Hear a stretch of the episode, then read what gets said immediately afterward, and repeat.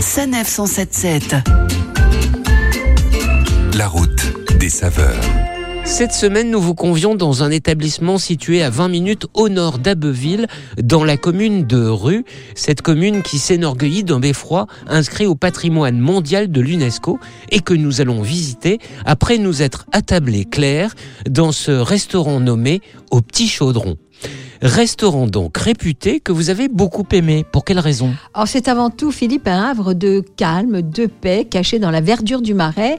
Le père et le fils Levrault composent ensemble des plats généreux, raffinés, réinventés tous les deux mois. Et leur inspiration est à la fois française et contemporaine, avec parfois quelques fantaisies tout est fait maison et tous les deux ont à cœur de travailler avec les producteurs de la région. Et dans ce petit chaudron où je vous sens aux petits oignons, qu'avez-vous choisi? Ah, Moi j'ai opté pour le menu à 32 euros, mais la formule du midi est beaucoup moins chère. Ou peu cher puisqu'elle est du midi clair. Et donc au menu, qu'avez-vous pris?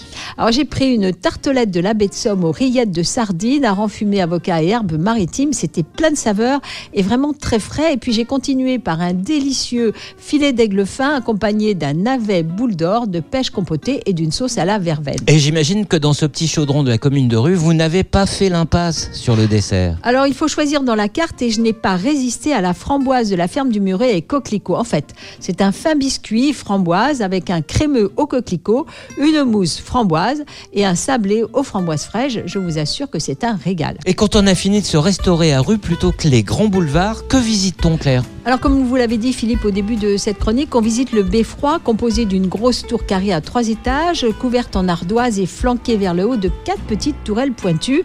On admire ensuite la magnifique chapelle du Saint-Esprit et on découvre le musée des frères Caudron, des pionniers de l'aviation française en Picardie qui construisirent leur premier avion en 1909.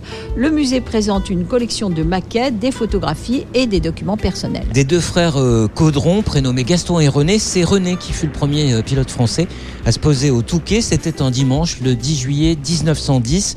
Pour cette première, une médaille d'or lui sera remise par le maire des Touquetois. Sur ce, à la semaine prochaine, Claire. À la semaine prochaine, Philippe. Retrouvez toutes les chroniques de Sanef 177 sur sanef177.fr.